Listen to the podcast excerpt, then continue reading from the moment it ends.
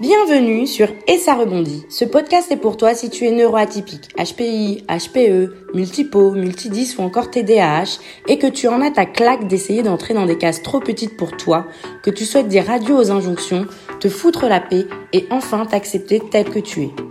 Je suis Ingrid, une jolie métisse qui cumule les atypies au potentiel intellectuel, ultra sensible, multipotentiel.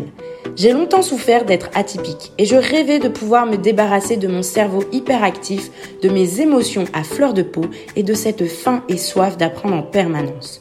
Finalement, ce n'est qu'après des années de souffrance, d'auto-sabotage et de rejet que j'ai enfin compris que les atypies ne sont pas mes ennemis, mais de puissantes alliées. Aujourd'hui, je suis persuadée qu'il est possible de faire de ma différence un atout et une force. Et c'est cela que je te souhaite pouvoir t'accepter tel que tu es et vivre ton ou tes potentiels à fond.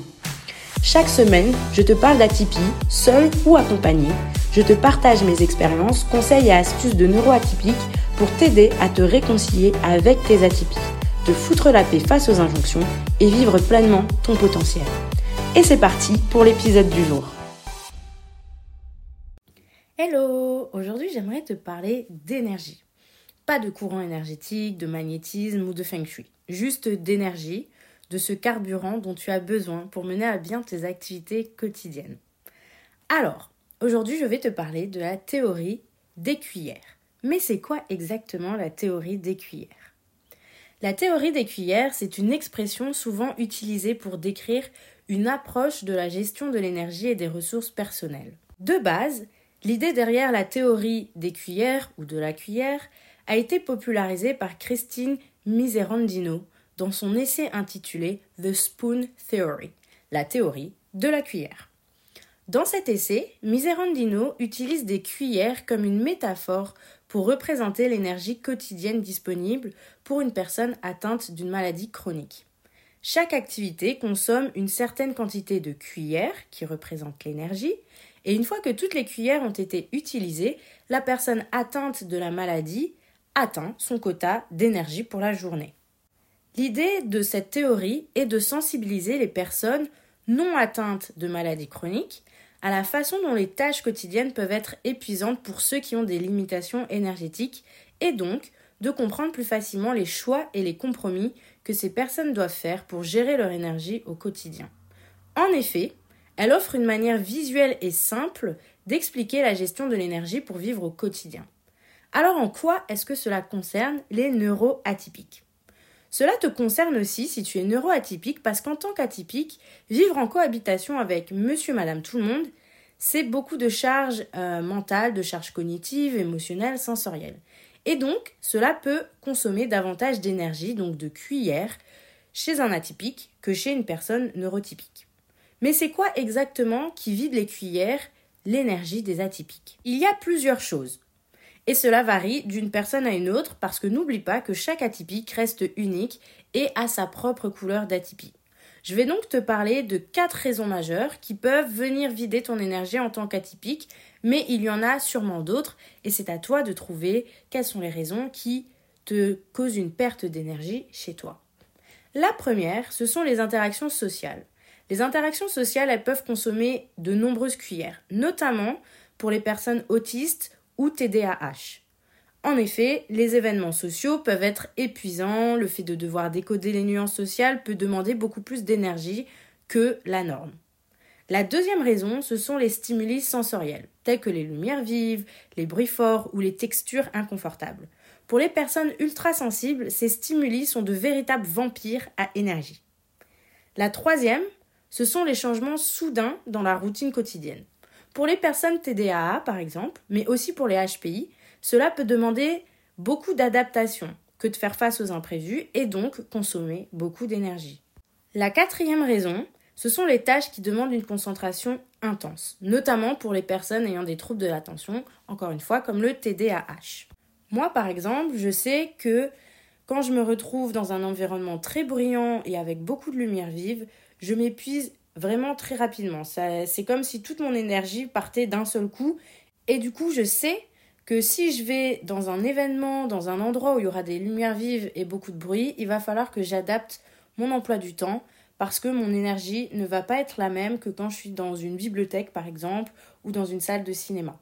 Donc le fait de savoir que les lumières vives et le bruit me pompent des cuillères d'énergie, je sais aussi qu'il va falloir que après de tels moments, je puisse euh, mettre en place des activités qui vont recharger mes cuillères si je veux pouvoir poursuivre ma journée correctement. Ou alors je sais qu'il faut que je mette euh, par exemple mes courses dans un magasin bruyant et avec beaucoup de lumière en fin de journée plutôt qu'en début de journée pour pouvoir ensuite me reposer ou ne plus avoir de choses importantes à faire par la suite et qui nécessitent de l'énergie.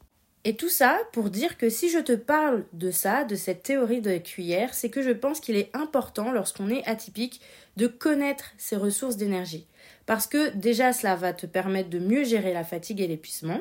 Si tu connais les situations qui te pompent au niveau mental, émotionnel, tu pourras mieux planifier tes activités autour de celles qui te pompent de l'énergie, pour ainsi être en mesure, en capacité de recharger tes batteries correctement. Et du coup, ça va te permettre d'optimiser également ta productivité au travail, dans ton entreprise ou même dans tes tâches quotidiennes. Car on le sait bien, faire une tâche quand on est fatigué met souvent plus de temps et demande plus d'énergie, donc fatigue encore plus que quand on l'a fait en étant au top de sa forme. Une autre raison de connaître tes niveaux d'énergie et de savoir ce qui te pompe tes cuillères, c'est que cela te permet de l'expliquer à ton entourage et donc de favoriser une meilleure compréhension et un meilleur soutien. Si tu es capable d'expliquer à mamie Georgette, tante Gertrude, que la télé en bruit de fond te fatigue et que tu risques de devoir aller faire une sieste au bout d'une heure passée en sa présence, il se peut que la prochaine fois que tu vas lui rendre visite, eh ben, la télé soit éteinte et que vous puissiez profiter ensemble d'un temps de qualité où tu n'auras pas besoin de t'échapper au bout d'une heure, ou alors tu vas pas commencer à péter un câble parce que soudainement tu te sens hyper fatigué et tu n'arrives plus à gérer les demandes, les questions, les remarques de mamie, quoi. Pour moi, la troisième raison aussi euh, de connaître tes niveaux d'énergie et ce qui mange tes cuillères, c'est que ça va te permettre de prendre des décisions plus éclairées. Pour moi, c'est vraiment là où j'ai vu la différence et du coup, euh, ça a aussi impacté ma façon de planifier euh, mes journées, de planifier mes semaines et c'est un peu ce que je t'expliquais avant. Par exemple, il est plus facile pour moi aujourd'hui de décider des activités que je fais, que je vais annuler, ou au contraire que je vais maintenir dans mon agenda depuis que je sais exactement ce qui me décharge et ce qui me recharge. Par exemple, pour moi, si je dois choisir entre une séance de sport ou un repas entre amis, ben selon le jour de la semaine, selon les rendez-vous professionnels que j'aurai eu pendant la journée, je vais privilégier le sport parce que ça me recharge mais si par exemple j'ai eu une journée qui était plutôt cool, où j'ai pas dépensé beaucoup d'énergie, ben je pourrais euh, sortir sans problème, aller dans un endroit euh, un peu bruyant où il y a des lumières parce que je sais que j'ai l'énergie pour ça. Si au contraire j'ai une journée très chargée, ben je vais peut-être privilégier plutôt les sorties en petits groupes ou un repas chez moi ou dans un restaurant calme parce que sinon ça va vraiment me fatiguer. Donc voilà, ça c'est une façon dont m'a aidé la théorie des cuillères à mieux gérer mon emploi du temps et à mieux planifier en fait ce que je fais.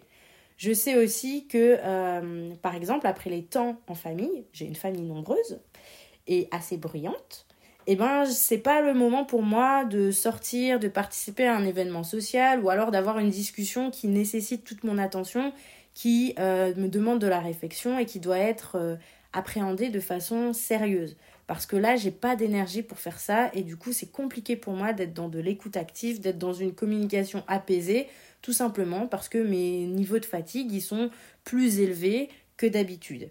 Donc je sais que euh, il y a certaines tâches en fait qui ne peuvent pas cohabiter dans la même journée ou dans la même semaine. Et en plus de ça, en tant que HPI, moi j'aime pas les imprévus, j'aime pas les changements, ça, ça me stresse, ça me demande beaucoup d'énergie. Donc le fait aussi de savoir qu'est-ce qui me pompe de l'énergie ou pas, eh ben, je vais toujours, moi, planifier une cuillère, on va dire, pour les imprévus. Donc, comme ça, je sais d'office que s'il y a un imprévu, j'aurai de l'énergie pour ça. Donc, en fait, je vais essayer chaque jour de jamais arriver au bout de mes cuillères pour pouvoir justement garder cette énergie dont j'ai besoin pour gérer les imprévus. Et chez moi, ça me demande énormément d'imprévus parce que j'ai un côté un peu contrôlant. J'aime être au contrôle des choses et vraiment les changements de dernière minute, ça me stresse énormément. Et du coup, ben voilà, gérer tes cuillères, ça va te permettre d'être moins stressé de façon générale. Et je ne sais pas si tu as écouté mes épisodes de podcast précédents, mais j'ai fait un épisode sur euh, le syndrome du caméléon, mais je parle aussi régulièrement de tout ce qui est surstimulation, notamment quand on est TDA ou euh, hautement sensible. Et en fait, quand on est atypique dans un monde de monsieur, madame, tout le monde, on peut vraiment se faire pomper son énergie à force de s'adapter, se suradapter et donc être vide, totalement épuisé en fin de journée. Et c'est pour ça que si tu ne sais pas bien gérer tes niveaux d'énergie, tu peux vite arriver en état d'épuisement, voire de burn-out, si tu cumules différents types de fatigue.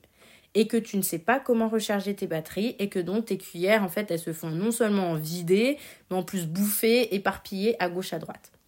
Donc finalement, la théorie des cuillères, c'est aussi et tout simplement un outil qui va te permettre de comprendre tes ressources et donc qui fait partie intégrante de la connaissance de soi et de l'acceptation de qui tu es avec ton atypie.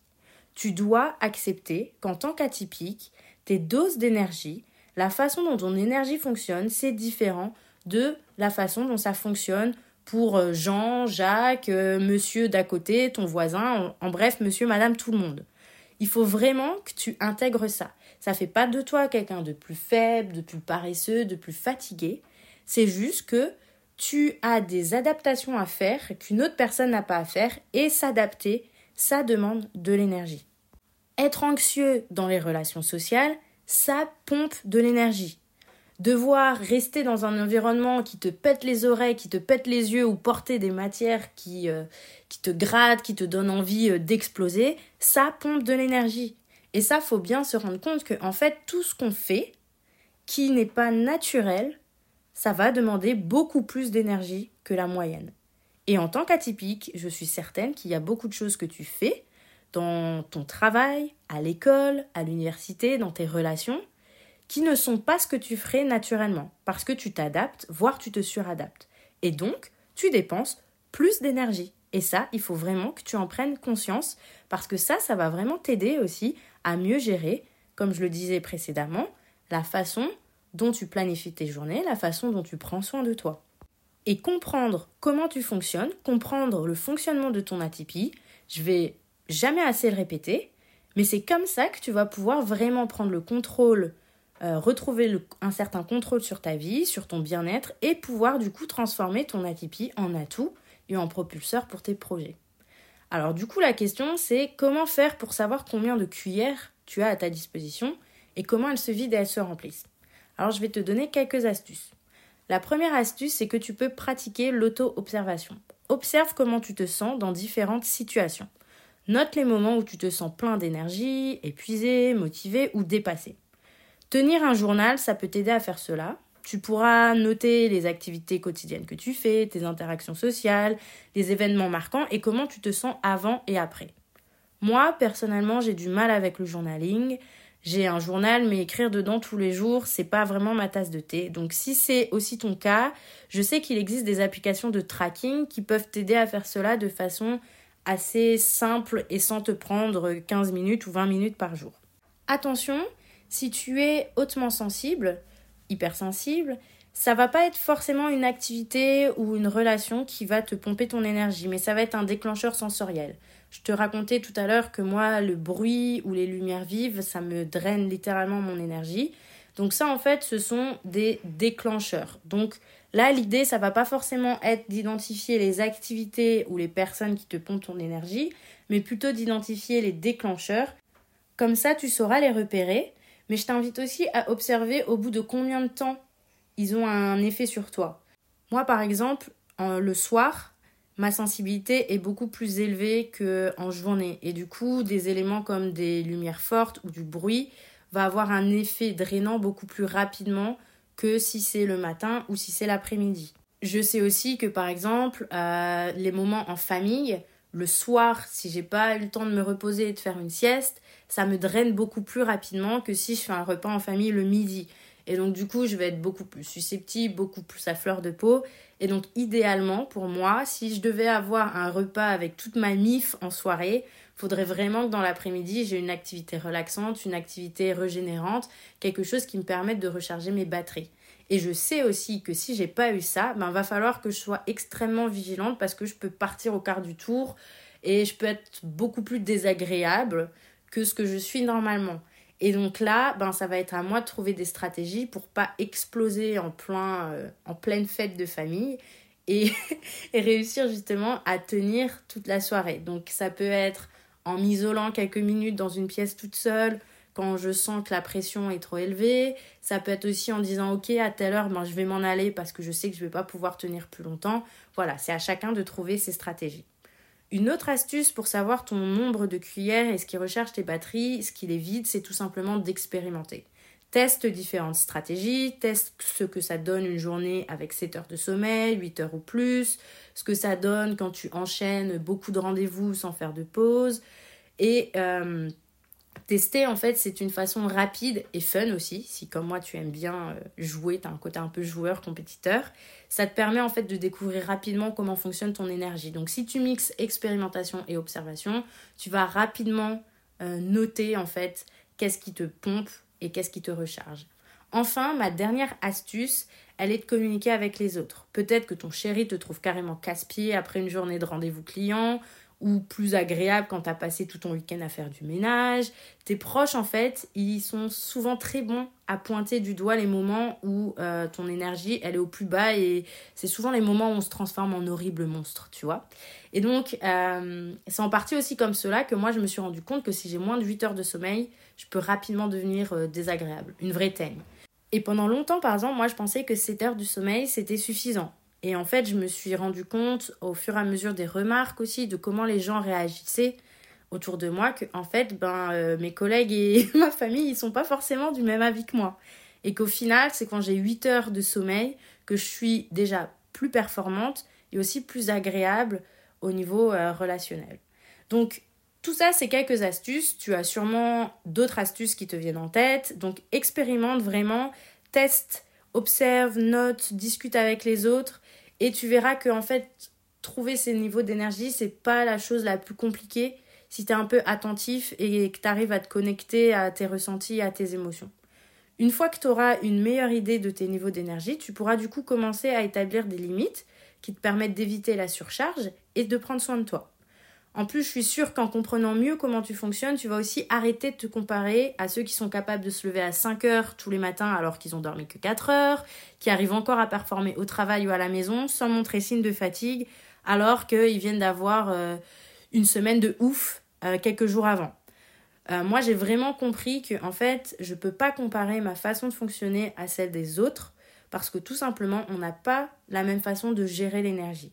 Et là encore une fois, j'avais fait un autre épisode de podcast sur le HPI où je parlais de la temporalité des HPI. Donc si tu es HPI par exemple, tu verras aussi que ta temporalité c'est pas la même que celle des autres. Il y a des choses que tu fais beaucoup plus rapidement et très aisément et qui chez monsieur madame tout le monde va pomper énormément d'énergie, mais il y a aussi des choses que monsieur madame tout le monde font de façon totalement euh, simple, facile et peu coûteuse en énergie alors que chez nous, les atypiques, ça va être hyper énergivore. C'est pour ça que se comparer et comparer comment l'un et l'autre fonctionnent, ça ne sert à rien. Pour ma part, euh, par exemple, j'ai arrêté d'essayer de m'imposer des routines qui ne respectent pas mes besoins d'énergie. J'adore tout ce qui est littérature business, développement personnel, et euh, il y a souvent des, des bouquins qui disaient oui, il faut se lever le matin, prendre une douche froide, faire du sport très tôt le matin. Et j'ai essayé, j'ai testé, etc. Mais j'ai remarqué que sur le long terme, ce genre de conseils business, de conseils en développement personnel ne fonctionne pas forcément chez moi. Je suis généralement plutôt du matin, mais par exemple si je fais du sport très tôt le matin, mes niveaux d'énergie pour continuer à fonctionner le reste du temps, ben ils vont être très très bas et au final ça fonctionne pas. Alors que si je fais ma journée de travail euh, normalement sur des heures normales et que je fais du sport en fin de soirée, là ça me recharge suffisamment mes batteries pour que je puisse passer une bonne soirée, que je puisse faire une activité en soirée sans être trop claqué.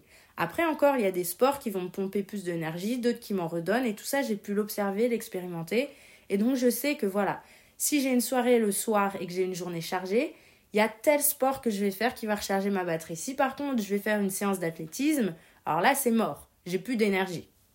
Mais si je fais 30 euh, minutes de Tabata, 15 minutes de HIT, ça me régénère suffisamment pour pouvoir ensuite euh, aller faire une soirée dans un lieu bruyant et avec des lumières vives. Mais ça, c'est venu avec l'observation et avec l'expérimentation. Bref, j'arrive au bout. J'espère qu'avec cet épisode, je t'aurai convaincu sur l'utilité de la théorie des cuillères et que tu commenceras à t'observer, à observer tes actions, tes relations pour savoir ce qui remplit ou vide tes cuillères.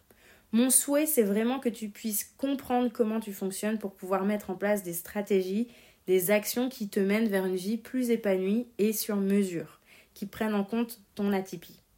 Alors si tu as besoin d'aide, je rappelle encore que je propose des séances de coaching discuter de ça, t'aider à mettre en place des plans d'action, à t'observer aussi davantage avec des exercices. Donc si tu as besoin d'aide pour mieux capter ce qui te pompe et ce qui te recharge en énergie, n'hésite pas à me contacter. En tout cas, je te remercie pour ton écoute et je te dis au prochain épisode. Merci à toi d'avoir écouté cet épisode de podcast jusqu'au bout. S'il t'a plu, tu peux laisser une note et un commentaire sur ta plateforme d'écoute préférée. Cela m'aidera à booster les écoutes et à atteindre plus d'atypiques comme toi et moi. N'hésite pas non plus à me faire tes retours et à me poser des questions directement ici ou sur mon compte Instagram et ça rebondit. Je te souhaite de prendre bien soin de toi et de continuer à t'accueillir et t'aimer tel que tu es. À bientôt, au prochain épisode!